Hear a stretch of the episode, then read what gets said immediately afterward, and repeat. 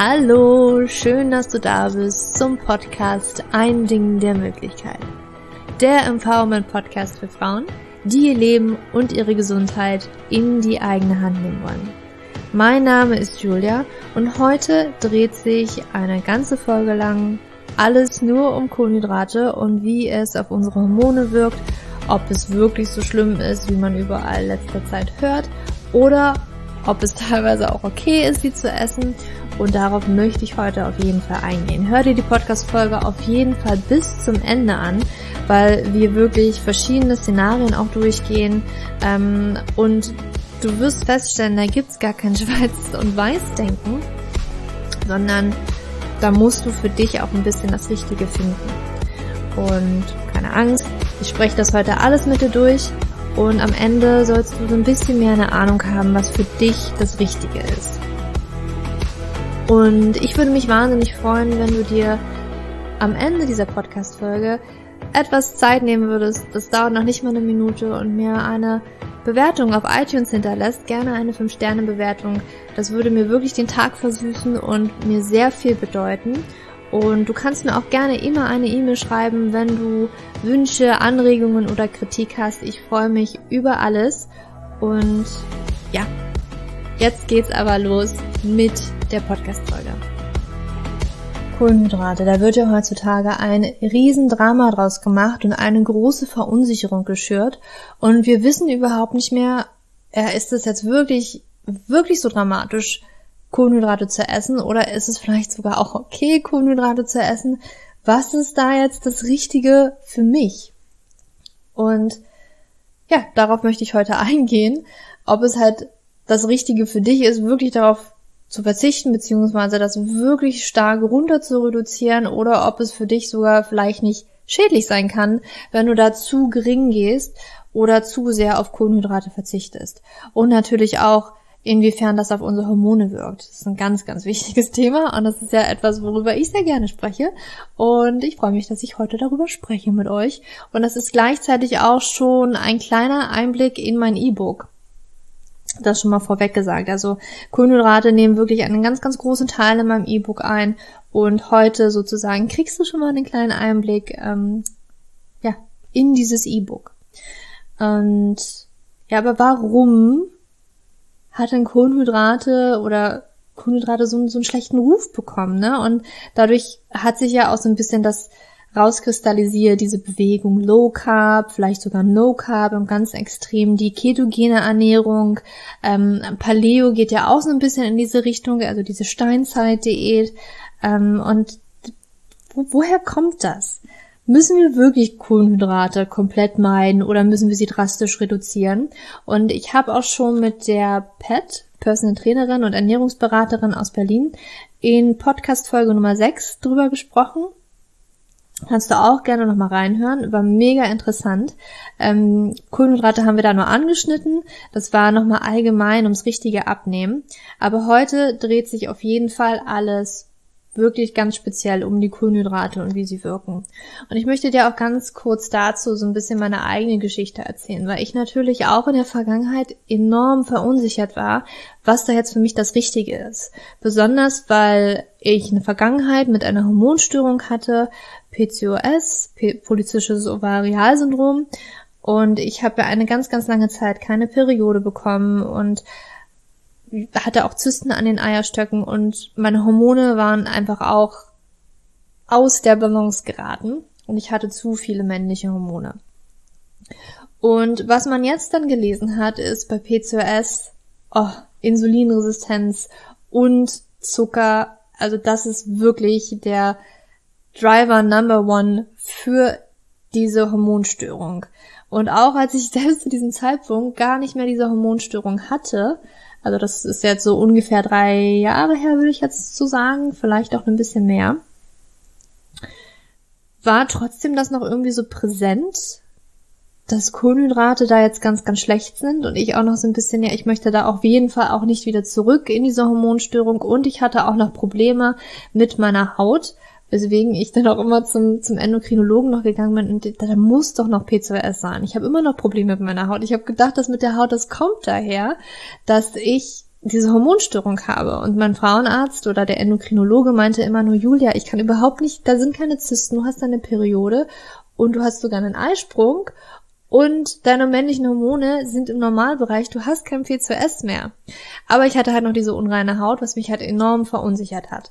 Und weil ich dann damals so reingelesen habe in Paleo, weil das auch oft für ähm, PCOS auch empfohlen wird, habe ich auf Gluten und Milchprodukte verzichtet und das tat mir halt so gut, wo ich dann so gedacht habe, da muss ja irgendwas dran sein an die, dieser Ernährungsform und wenn die jetzt auch noch immer alle da so ein Verfechter von ja Kohlenhydrate unbedingt die Finger von lassen sind, dann muss ich das doch auch ausprobieren. Wenn ich merke, dass Gluten und Milchprodukte für mich so gut sind, ja, da habe ich damals noch nicht so richtig schlau gedacht und habe das einfach dann mal ausprobiert.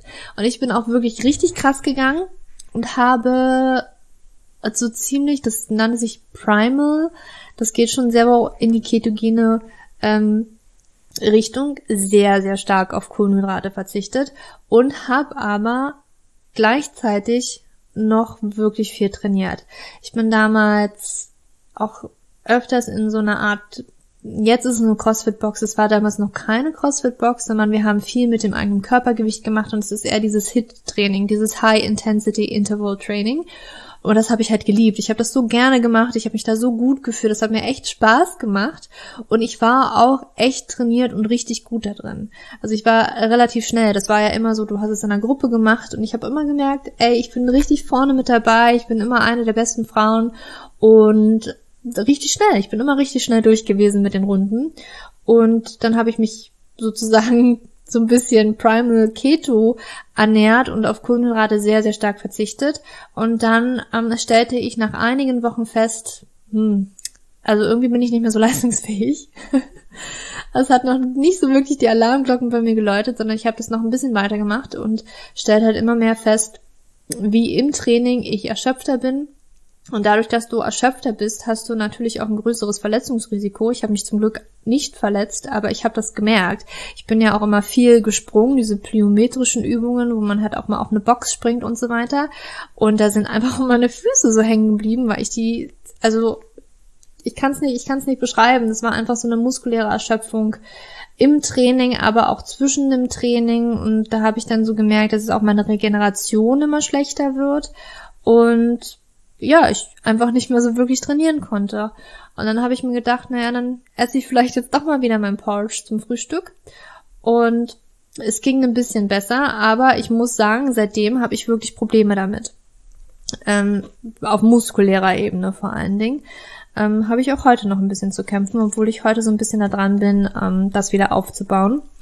Ähm, und in den Hormonen habe ich das jetzt nicht wirklich gesehen. Also es hat mich jetzt nicht drastisch ja, schlecht beeinflusst, aber ich muss auch sagen, ich hatte zwar meine Periode, ich hatte kein PCOS mehr, aber meine Periode kam dann nicht unbedingt sehr regelmäßig.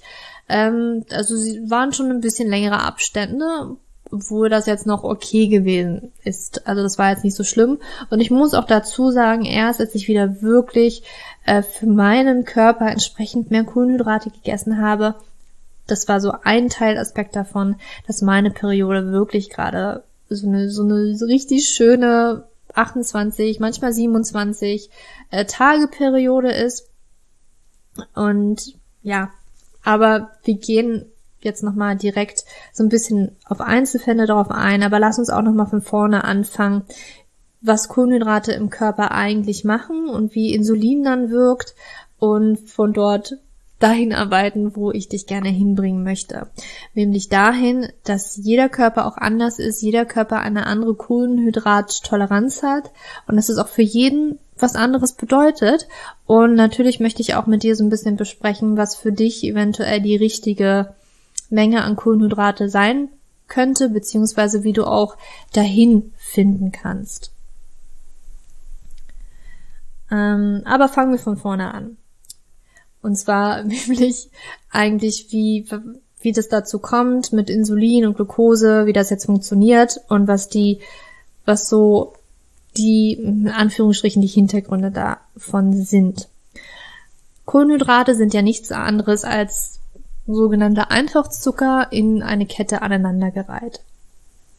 Und zum Beispiel so ein Einfachzucker ist zum Beispiel Glucose, Fructose wäre zum Beispiel ein anderer Einfachzucker. Ich werde heute aber eher entweder das Wort Zucker im Mund nehmen, ähm, damit meine ich aber nichts weiter als die Glucose, den Einfachzucker Glucose. Und ja, die Verdauung von Kohlenhydraten beginnt übrigens schon im Mund. Und das ist auch etwas, das möchte ich dir heute einfach mal mitgeben, dass das ganz wichtig ist, besonders, also generell wichtig, aber besonders wenn du auch kohlenhydratreiche kostest, dass du gut kaust, weil wir im Mund bereits ein Enzym haben, was anfängt, die Kohlenhydratketten runterzubrechen, also aufzubrechen in zum Beispiel schon einfach Zucker. Und da hat dein Darm einfach weniger zu tun. Also kau ab heute mal richtig gut und achte mal darauf. Ähm, und ja, das eigentliche ist dann aber im Darm, wo dann die Kohlenhydrate in Einfachzucker runtergebrochen wird und dann dieser Einfachzucker, wie zum Beispiel Glucose, in den Blutkreislauf hindurch geht. Also von dem Darm durch die Darmwand durch die Darmzellen hindurch in den Blutkreislauf. Und sobald es im Blutkreislauf ist, ähm, muss es natürlich irgendwo weiter hingeliefert werden. Und hier möchte ich dir schon mal sagen, dass Glucose wirklich vom Körper die präferierte Energiequelle ist.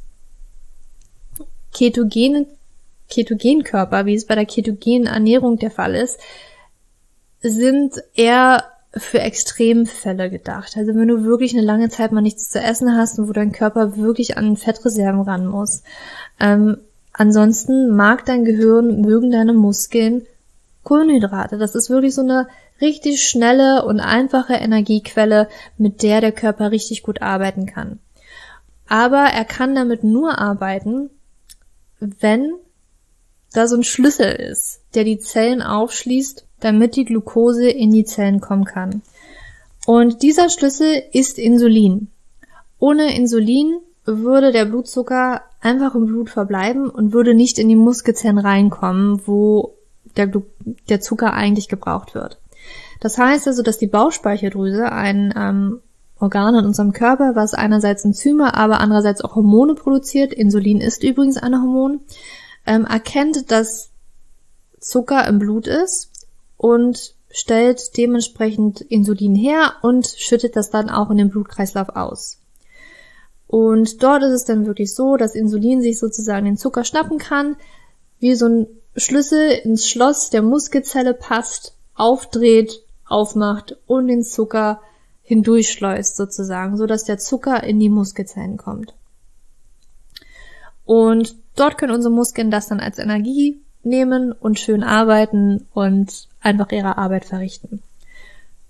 Nun ist es aber so, dass natürlich wir nicht unnötig unglaublich viel Energie brauchen, sondern der Körper auch irgendwann gesättigt ist und sagt, naja, ich brauche jetzt hier gerade eigentlich nicht mehr, ähm, weil ich das einfach gerade nicht verbrenne, weil ich jetzt nicht aktiv bin oder weil ich jetzt hier die ganze Zeit nur äh, im Bürostuhl sitze und dann braucht dein Körper einfach nicht so viel Energie.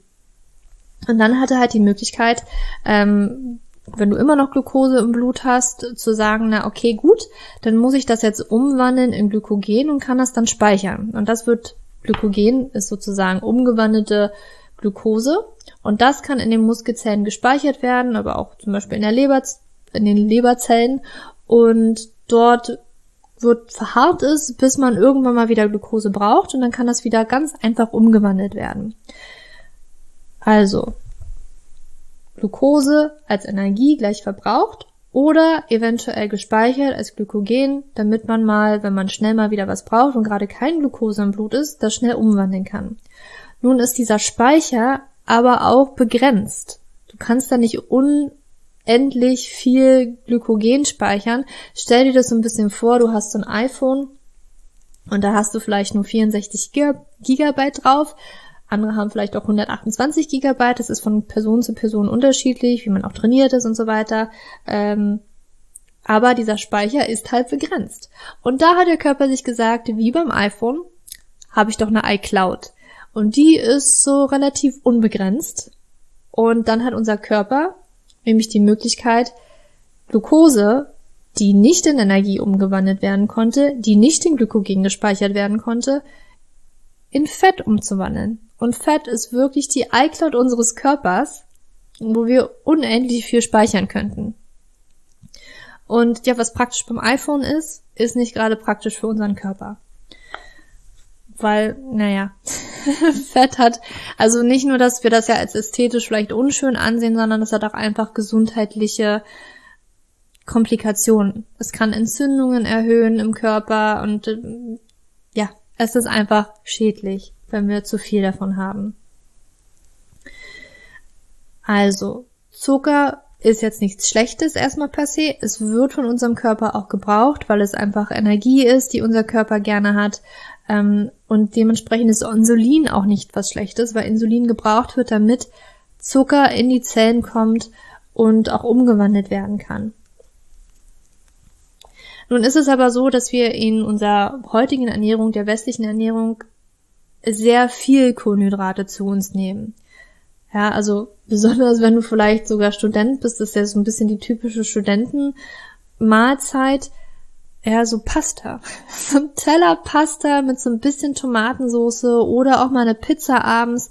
Das sind ja Kohlenhydrate pur. Also Brot, Pasta, Pizza, Backwaren oder auch einfach nur die Kartoffeln, die ja meistens so das Centerpiece auf dem Teller sind. Das ist einfach zu viel. Und da muss man sagen, okay, da müssen wir ein bisschen schauen, dass das nicht ja, über die Stränge schlägt. Also das Ausmaß ist tatsächlich entscheidend, das Ausmaß an Kohlenhydraten, was wir essen.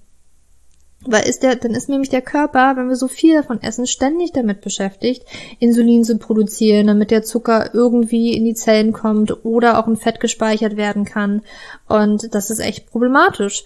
Und da kann es natürlich sein, dass bei manchen Leuten, und da spiele ich ja auch so ein bisschen auf P2S an, weil eine Insulinresistenz entstehen kann. Und P2S hängt sehr, sehr häufig auch mit einer Insulinresistenz zusammen. Insulinresistenz wäre, wenn deine Zellen dann irgendwann sagen, ey, ich habe keinen Bock mehr, ich habe keinen Bock mehr hier, die ganze Zeit kommt Insulin und steckt hier den Schlüssel in das Schloss, kann ich irgendwie nicht mehr. Und dann wären diese Zellen weniger sensibel auf Insulin und reagieren nicht mehr wirklich. Und dann passiert es, dass Glucose im Blut bleibt, dass Insulin im Blut bleibt und das ist einfach nicht gut.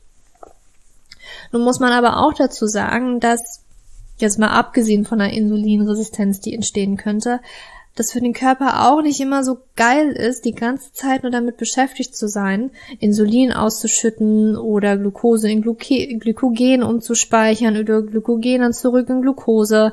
Das ist, das macht nämlich auch viel ähm, die Leber und die Leber wird dann einfach zusätzlich überlastet zu dem, was wir vielleicht sonst noch die ganze Zeit machen und was sie verarbeiten muss.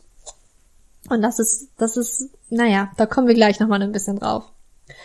Ähm, weil ich jetzt nämlich darauf eingehen möchte, wie Insulin im Speziellen, was ja immer ausgeschüttet wird, wenn du ähm, Glucose im Blut hast, wie das deine Hormone auch durcheinander bringen kann.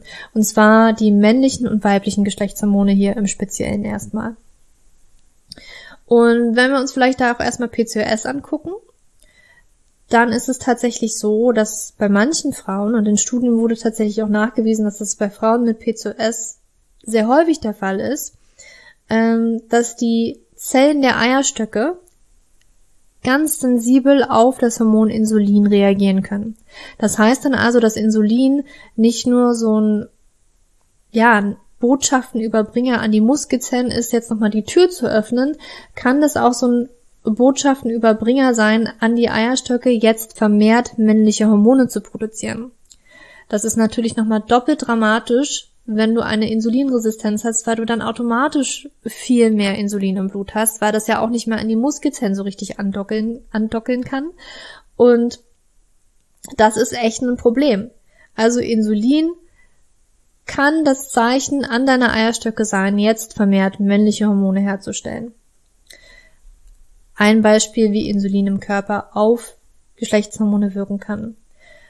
Etwas anderes, was Insulin aber auch macht, und zwar kann es das Zeichen für die Leber sein,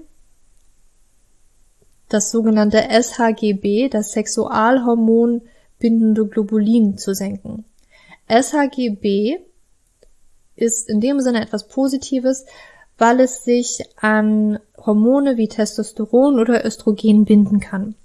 Das ist also im Blutkreislauf, bindet sich mit Testosteron oder Östrogen und das Gute ist, solange Östrogen und Testosteron daran gebunden ist, kann es sich nicht an andere Körperzellen binden. Das heißt also, das ist relativ inaktiv, dieses Hormon dann.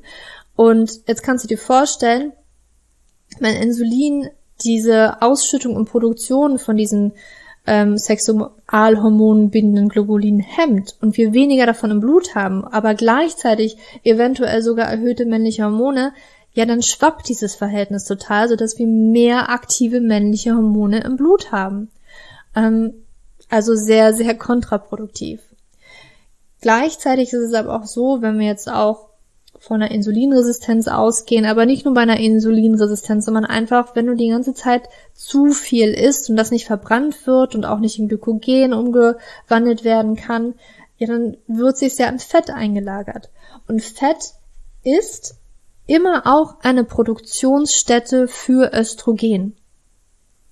Ja, vielleicht hast du das noch nicht gewusst.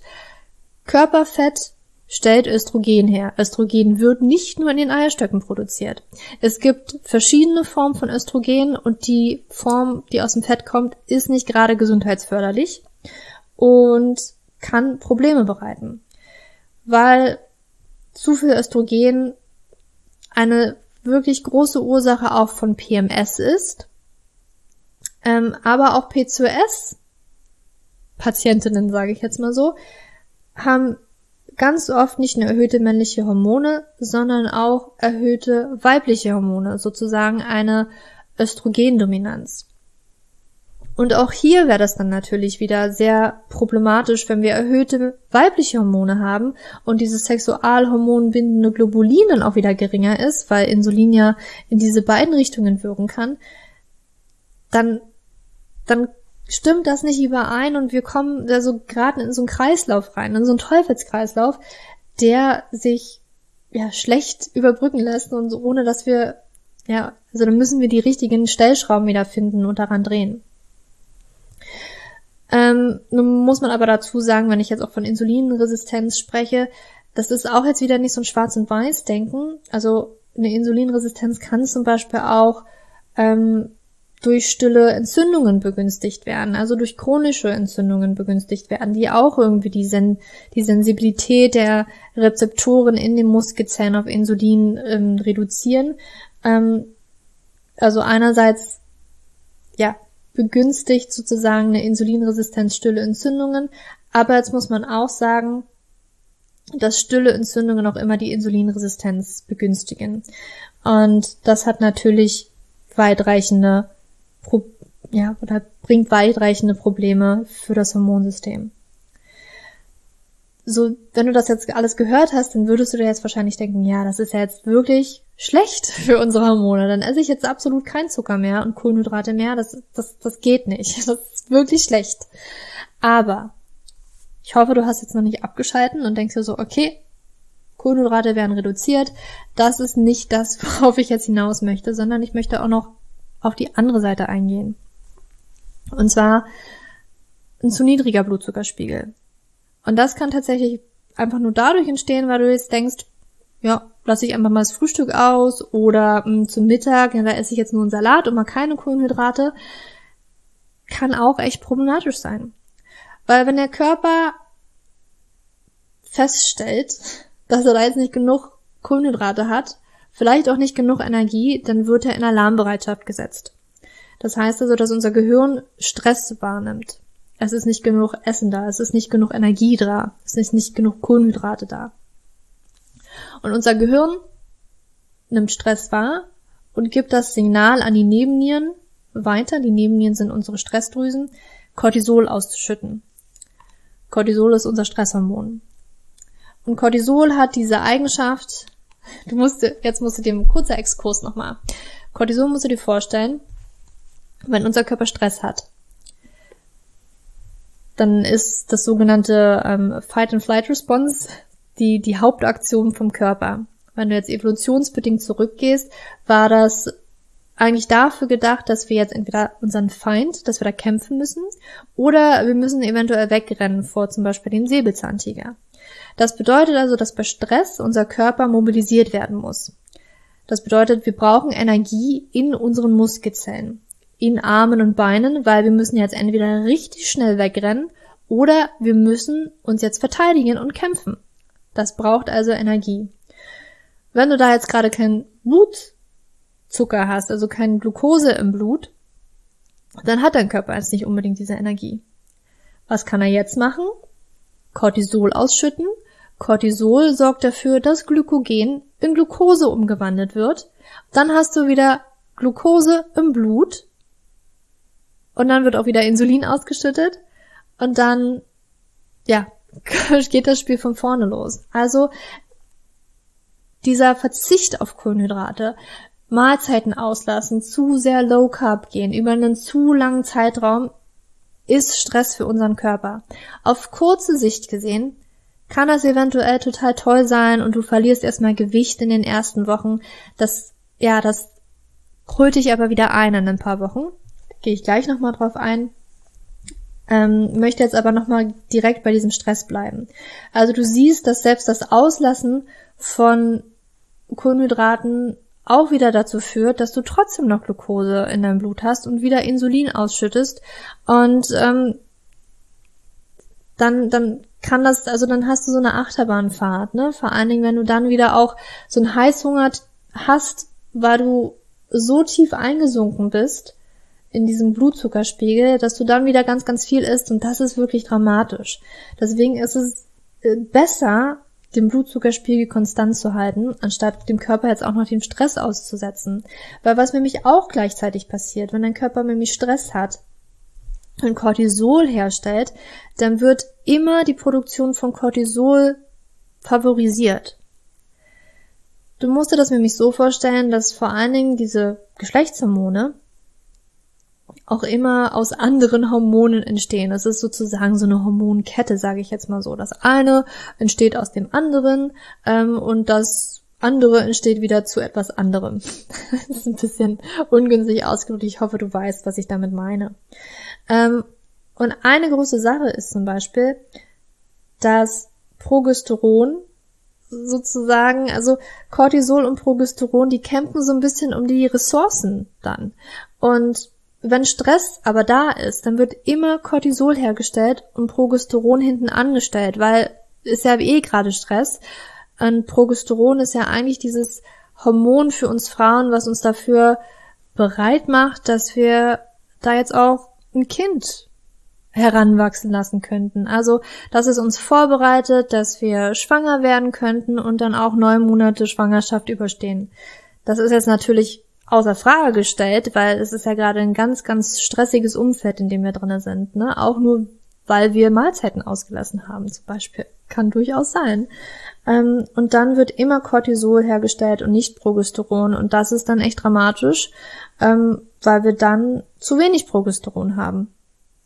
Und daher kommt auch zum Beispiel ganz viel, dass wir keine Periode bekommen oder dass Hormonstörungen überhaupt entstehen können, weil dann wieder dieses Verhältnis von Progesteron zu Östrogen nicht stimmen, wo wir dann wieder von einer Östrogendominanz sprechen. Ähm, aber noch ein anderer Mechanismus, der zum Beispiel stattfinden kann, und da weiß ich, dass das bei mir auf jeden Fall stattfindet, wenn ich gestresst bin. Und das sind nämlich wieder die männlichen Hormone. Männliche Hormone gibt es auch wieder verschiedene, die werden nicht nur in den Eierstöcken hergestellt, sondern die Nebennieren, also unsere Stressdrüsen, sind auch eine Produktionsstätte von männlichen Hormonen. Zum Beispiel Testosteron, Androstendion, das wird auch dort hergestellt. Und eines, was zu 100% in den Nebennieren hergestellt wird, ist ähm, die Vorstufe ähm, von, von Testosteron, DHEAS. Und ich weiß zum Beispiel bei mir, bei mir wurde in der Untersuchung ähm, PCOS, weil noch ein Verdacht auf was anderes da war, wurde bei mir ein ACTH-Test gemacht. ACTH, kannst du dir so vorstellen, ist ein Hormon ähm, vom Gehirn, der Schaltzentrale sozusagen für alle Hormone, was an die Nebennieren gesendet würde, damit Cortisol ausgeschüttet wird. Ich habe diesen Test gemacht, da wurde mir das sozusagen äh, injiziert, dieses ACTH, um das mal künstlich anzuregen und zu gucken, wie dann die Umwandlung von Cortisol ähm, und so weiter ist. Und da habe ich gesehen, also es war erstmal alles in Ordnung, aber ich habe gesehen, dass wenn ich Stress habe, mein Körper oder meine Nebennieren automatisch auch immer dieses DHEAS ausschütten.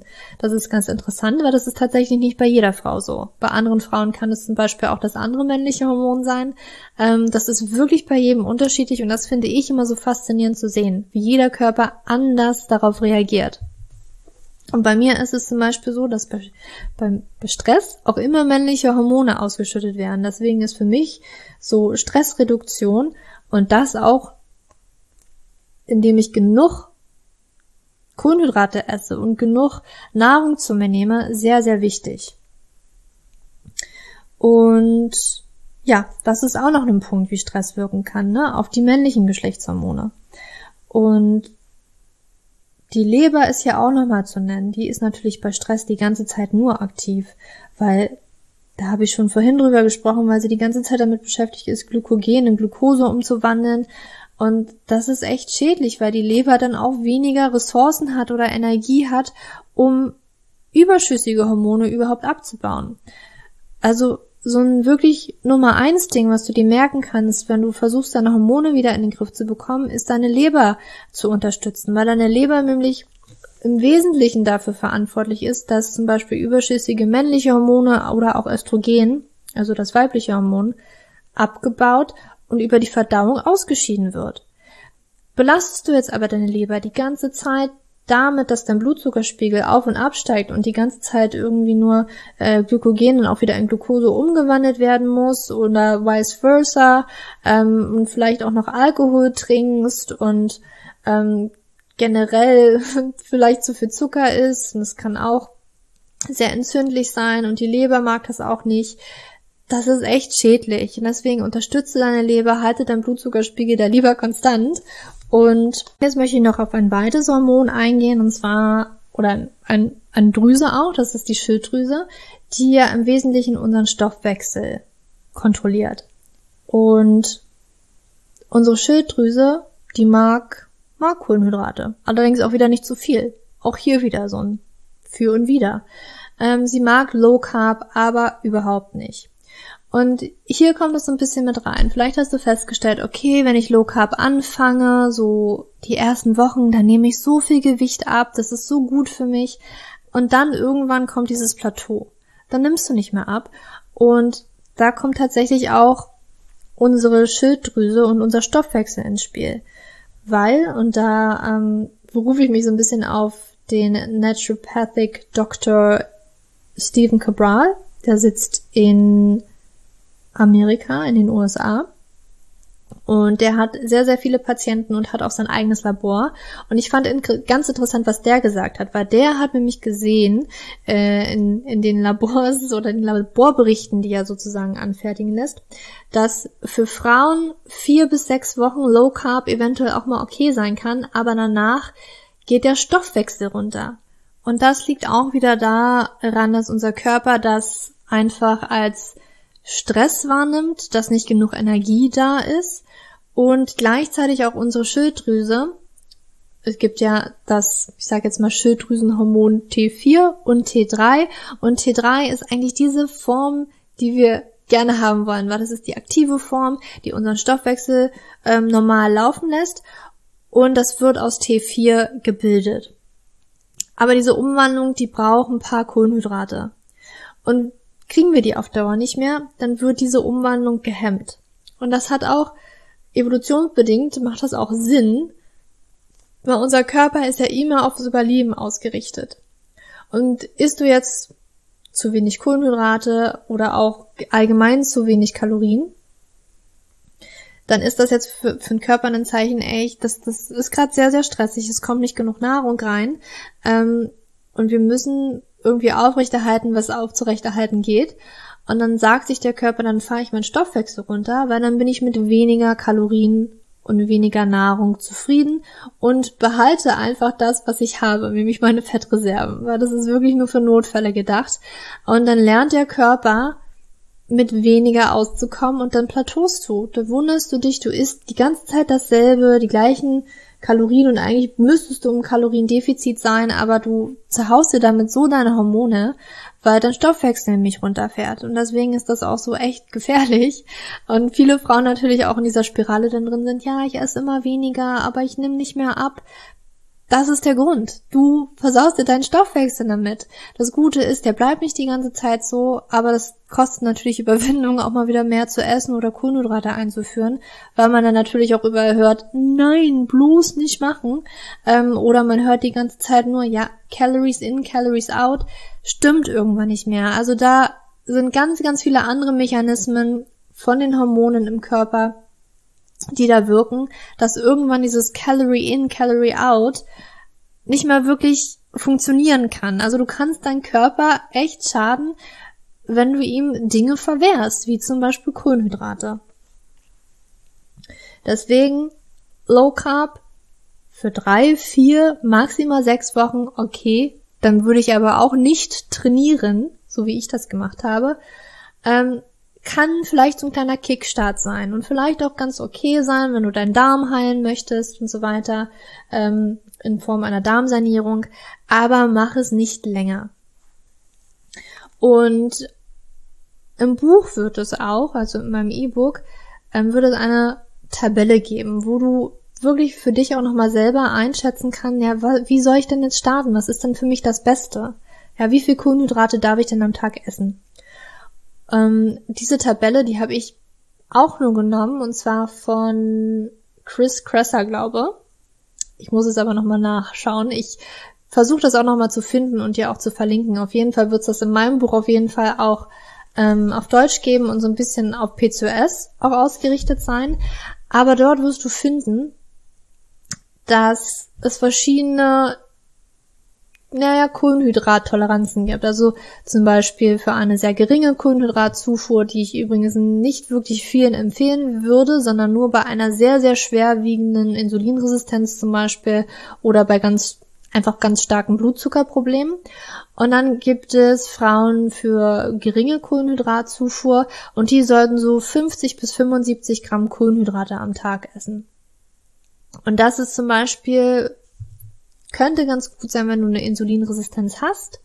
Ähm, dann würde ich das eigentlich auch nur empfehlen. Und für alle anderen Frauen würde ich tatsächlich 75 bis 150 Gramm Kohlenhydrate am Tag empfehlen. Ähm, ja, auch bei P2S, vielleicht auch für P2S-Frauen, die nicht, also die keine Insulinresistenz haben. Und das sind so ein bisschen diese Ausgangswerte. Und machst du aber auch noch viel Sport, dann brauchst du definitiv mehr wahrscheinlich als 150 Gramm Kohlenhydrate am Tag. Ähm, also wie gesagt, diese Tabelle wird auf jeden Fall im Buch sein. Ich versuche die auch nochmal in den Show Notes zu verlinken. Ähm, die von Chris Kresser. Und wenn es von Chris Kresser überhaupt war. also bitte nage mich da jetzt nicht fest. Ähm, aber ich glaube, dass er die auf jeden Fall auch online hat. Und hier möchte ich auch noch sagen, das sind Ausgangswerte. Also so ungefähr wie dein Basispunkt, wo du, wo du von ausgehen kannst. Das ist nichts, was in Stein gemeißelt ist. Das möchte ich hier nochmal wirklich ganz klar betonen.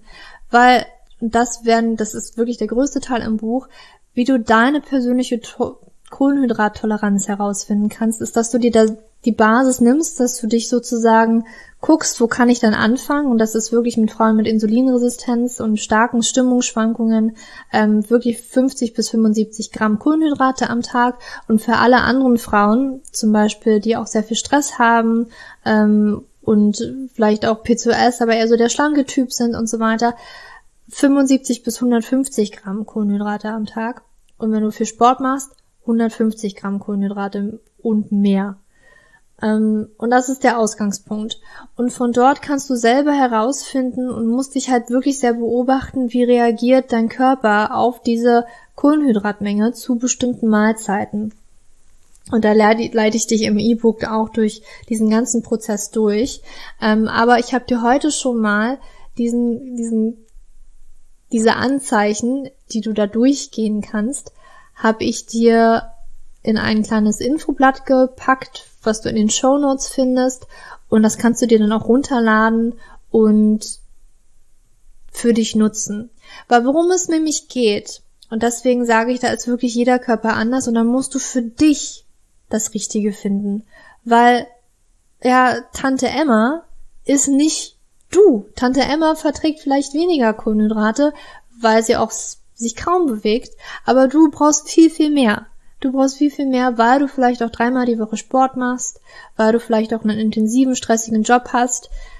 Da musst du für dich das Richtige finden. Und das kannst du auch tun, indem du wirklich darauf achtest, wie du dich fühlst nach den Mahlzeiten. Hast du bestimmte Anzeichen und Symptome dafür, dass du zu viele oder zu wenige Kohlenhydrate isst? Und zum Beispiel, ähm, wenn du zu viele Kohlenhydrate zu einer Mahlzeit gegessen hast, nehmen wir zum Beispiel mal als Mittagessen, dann gibt es tatsächlich auch Frauen, die feststellen oder die wirklich merken, wie ihr Blutzuckerspiegel zu hoch ist. Gibt es tatsächlich. Aber, oder du misst es tatsächlich auch. Gibt es auch die Möglichkeit. Es gibt aber auch die Möglichkeit, jetzt einfach mal zu gucken, mh, hm, wie geht's mir dann danach? Bin ich eigentlich voll, aber ich habe immer noch Heißhunger auf was Süßes, also sprich, ich brauche einen Nachtisch oder eigentlich könnte ich noch mehr Kohlenhydrate essen. Ich habe so einen richtigen Heißhunger. Und so ging es mir, ging mir auch als Kind immer schon so und als Jugendliche, wenn ich zum Mittag so einen Teller Nudeln gegessen habe. Ich war voll. Ich war richtig voll, aber ich hätte noch mehr essen können. Ich brauchte immer was Süßes. Das kannst du zum Beispiel merken, da hast du wahrscheinlich zu viel Kohlenhydrate zu dieser Mahlzeit gegessen. Oder du hast wirklich dieses Nachmittagstief oder fühlt sich allgemein so ein bisschen oh, müde und nicht so richtig leistungsfähig. Aber dieses Nachmittagstief kann wirklich ein richtiges Warnschild sein, so, okay, vielleicht ein bisschen weniger essen, aber auch das Verlangen nach Kaffee, also diese Stimulantien, die halt, die dich wieder hochpushen würden, das kommt vielleicht mit diesem Nachmittagstief so ein bisschen in Einklang und natürlich auch Stimmungsschwankungen. Meistens ist es dann so, ja, wenn ich was gegessen habe, dann geht's mir richtig, richtig gut. Und wenn ein paar Stunden nach dem Essen, dann sackt deine Stimmung wieder ab, weil dein Blutzuckerspiegel nämlich absackt. Ähm, das kenne ich übrigens auch. Mein Freund kennt das übrigens auch. Der hat mittlerweile auch einen sehr ausgeglichenen Blutzuckerspiegel. Der war wirklich hangry. Der war wirklich hangry und da war nichts zu spaßen, wenn er nichts zu essen hatte. Das ist jetzt wirklich viel, viel besser geworden. Und wenn du sozusagen diese Anzeichen hast, dann nimmst du dir am nächsten Tag vielleicht eine Kartoffel weniger. Ja, oder versuchst ein bisschen deinen Teller so ein bisschen anzupassen. Aber immer nur Schritt für Schritt. So dass du für dich so rausfinden kannst, okay, zum Mittag brauche ich ungefähr, keine Ahnung, drei Kartoffeln. Ähm, und dann geht's mir wirklich gut. Dann habe ich kein Nachmittagstief und ähm, mir geht's gut, ich habe keinen Heißhunger. Darauf kannst du zum Beispiel mal achten. Wenn du oder wie du merkst, wie du, wenn du zu wenig Kohlenhydrate hast, könnte zum Beispiel sein, und das kenne ich auch, dass du dich entweder richtig träge, lustlos und manchmal auch so langsam, vielleicht auch langsam im Kopf fühlst, kenne ich sehr, sehr gut. Oder ähm, wie auch bei meinem Beispiel, du hast Probleme während des Sports, du hast kaum Energie, dein Verletzungsrisiko wird vielleicht auch größer dadurch und du, du kannst einfach nicht mehr mit dem mithalten, was du eigentlich mal gewohnt warst.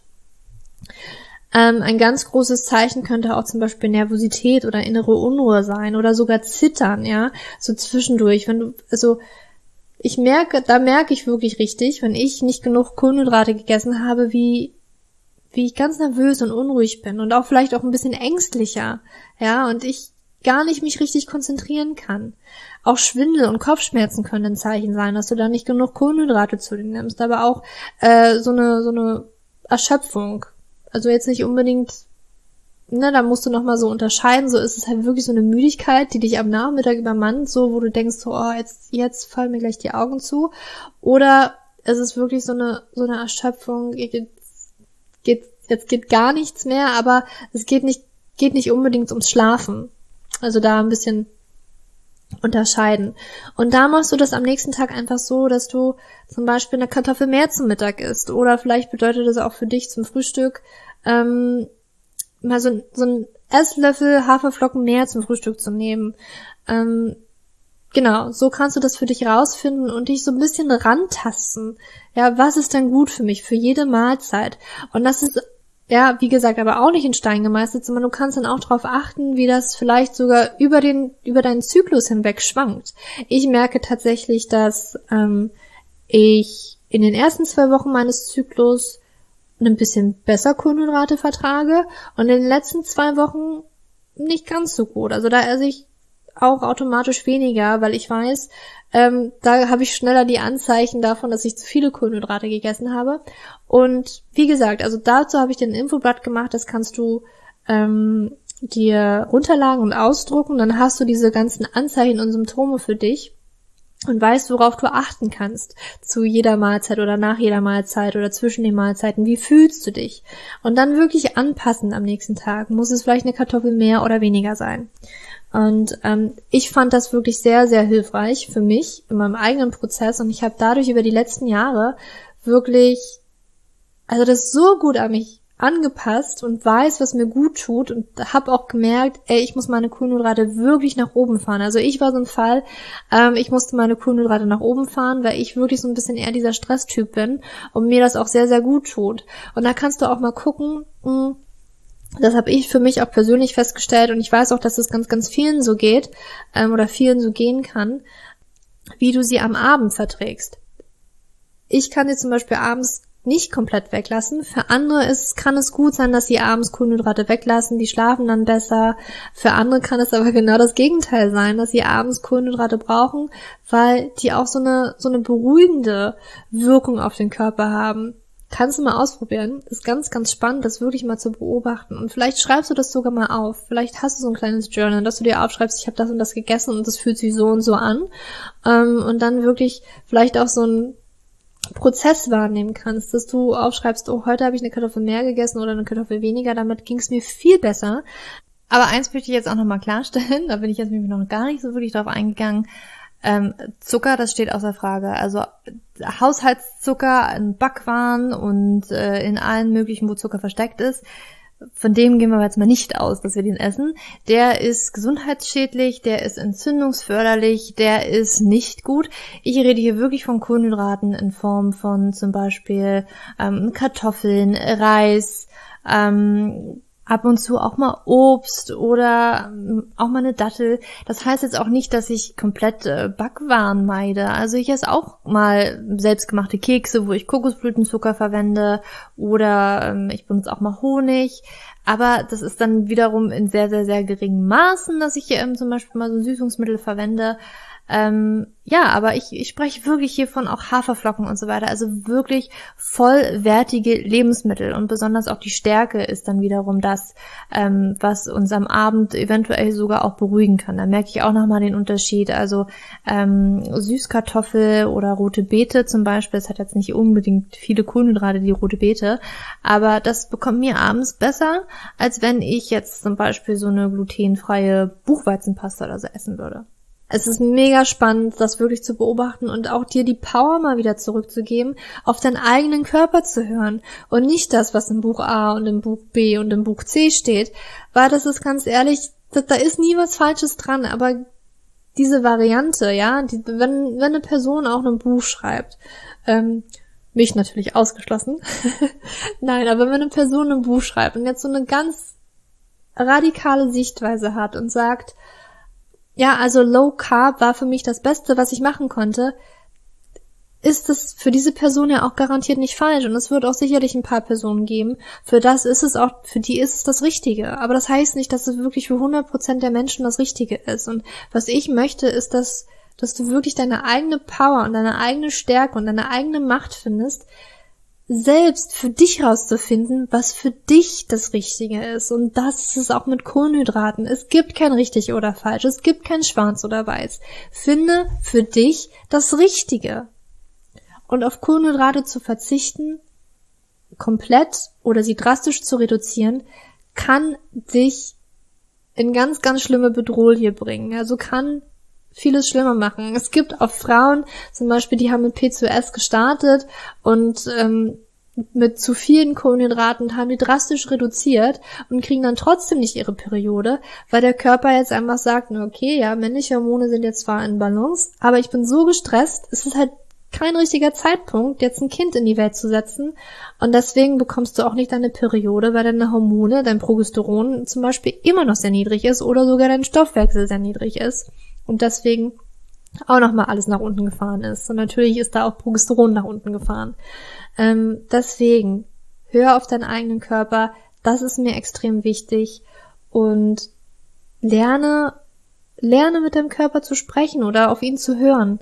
Und ja, ich muss auch sagen, nochmal zum Schluss, bevor ich hier dich, dich entlasse aus diesem Podcast, dass es auch mit der Zeit, ähm, wenn du jetzt eine Hormonstörung hast und du sagst, okay, ich bin wirklich am unteren Ende und ich vertrage gerade nicht so viel Kohlenhydrate, weil ich eventuell eine Insulinresistenz habe. Wenn du da wirklich für dich und auf deinen Körper hörst, kann sich das über die Zeit wieder so normalisieren, dass du auch mal wieder mehr verträgst. Also, das ist meine persönliche Erfahrung auch und Erfahrung, wie ich das von anderen Frauen kenne. Ähm, wenn dein Körper wieder in Balance ist, das heißt nicht, dass du jetzt zu deinem Ich vor, vor über fünf Jahren zurückgehst, wo du weiß ich, wie viel Crap gegessen hast. Das meine ich damit nicht, aber dein Körper verzeiht dir Dinge viel, viel schneller. Und dann weiß ich, also dann ja, dann spüre ich vielleicht, dass, okay, das war jetzt nicht ganz so gut, aber es hat keine dramatischen Auswirkungen mehr auf meinen Körper und auf meine Hormone, sondern mein Körper verzeiht mir eher. Aber wenn er nicht im Balance ist, ja, dann musst du wirklich mal ein bisschen mehr drauf hören und auf deinen Körper hören und schauen, was er braucht. Und das ist mir ganz, ganz wichtig, dass du das machst und da deine, deine Power zurückfindest. Aber gut. Das war's heute von mir der Podcast ist jetzt doch ein bisschen länger geworden, als ich eigentlich dachte. Aber ich hoffe, ich konnte dir damit wirklich ein bisschen was an die Hand geben. Und wie gesagt, das wird ausführlich in meinem E-Book auch beschrieben werden, dass du den ganzen Prozess dann nochmal hast. Aber ich wollte dir das heute einfach schon mal mitgeben, weil das wirklich so ein großer Punkt ist und viele Frauen einfach vor diesem großen Rätsel stehen. Ich weiß nicht, was ich machen soll. Kohlenhydrate, nicht Kohlenhydrate. Und ich glaube, was ich auch in Zukunft nochmal besprechen werde, im Speziellen ist das Thema Obst. Also kannst du mir gerne mal unter den heutigen Instagram-Post auch schreiben zu dieser Podcast-Folge, wie sehr dich das Thema Obst auch interessieren würde. Das halt ist ja auch noch so ein großer Angstfaktor für viele Frauen. Ähm, aber generell, schreib mir gerne unter den Instagram-Post von heute ähm, alle deine Gedanken zum heutigen Podcast, ähm, vielleicht auch deine Fragen und einfach deinen Austausch. Ich bin so dankbar für jeden möglichen Austausch, den wir haben und ich freue mich über jeden Kommentar und ja, jetzt aber mache ich Schluss für heute und ich wünsche dir einen wundervollen Tag und ja, fühl dich umarmt Deine Julia.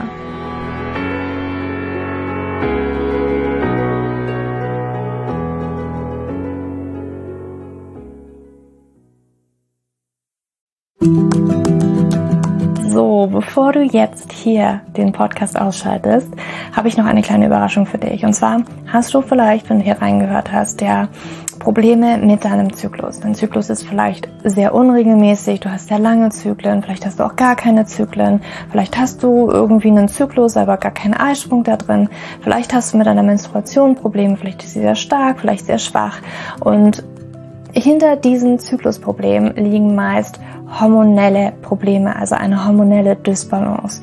Und ich habe herausgefunden, dass es meist vier Haupthormon-Dysbalancen gibt. PCOS, hypothalamische Amenorrhoe, Schilddrüsenunterfunktion oder Nebennierenschwäche, die hinter diesem Zyklusproblem, hinter deinem Zyklusproblem stecken könnten. Und ich habe einen Online-Test entwickelt, der ist komplett kostenlos, der kostet dich 0 Euro, den du einmal für dich ausfüllen kannst online und dann eben ganz bequem in dein E-Mail-Postfach die Hormonstörung oder die Hormondysbalance das Ergebnis bekommst, was auf dich wahrscheinlich eher zutrifft, um dich eben in diese richtige Richtung zu stupsen. Denn es ist so wichtig, dass wir wissen, was liegt denn eigentlich hinter meinem Zyklus Dysbalancen? Warum bleibt mir eine Periode aus?